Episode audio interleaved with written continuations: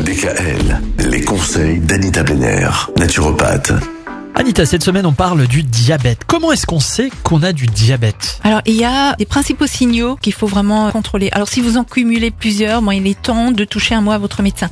La prise de poids. Alors, pour l'enfant comme pour l'adulte, un surpoids associé à un changement de morphologie, par exemple un ventre proéminent et des poignées d'amour notamment, sont souvent les premiers indicateurs visibles du processus. La perte de poids également, elle est plutôt liée au diabète de type 1, mais peut aussi se rencontrer chez certains profils métaboliques sujets au diabète de type 2. Après la bouche sèche et une soif permanente doivent également alerter. Des envies pressantes d'uriner et des urines concentrées tirant sur l'orange. Pas le matin parce que ça c'est un petit peu normal, on décharge toutes les toxines. Mais si on a une urine euh, assez foncée durant toute la journée, on s'inquiète. Une fatigue inexpliquée.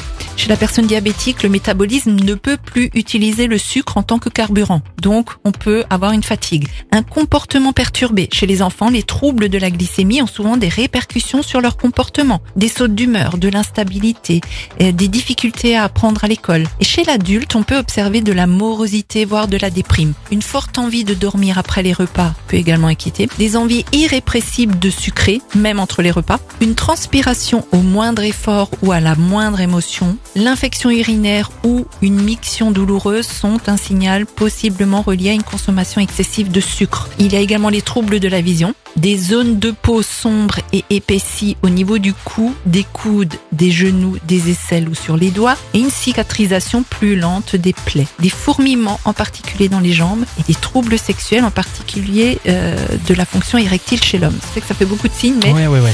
voilà. Ça- parce que forcément, on se retrouve dans l'un ou dans Oh, l'autre. oui, euh, oui, non, c'est vraiment ça. quand on coche plusieurs cases et qu'on a une suspicion. Vraiment, c'est quand on boit. Quand on boit, moi j'ai j'ai quand on reçu. a tout le temps soif, en fait. On a tout le temps soif. Et donc, avoir envie de dormir après le repas, c'est pas normal. Ils avaient raison, mes profs au lycée, alors. hein.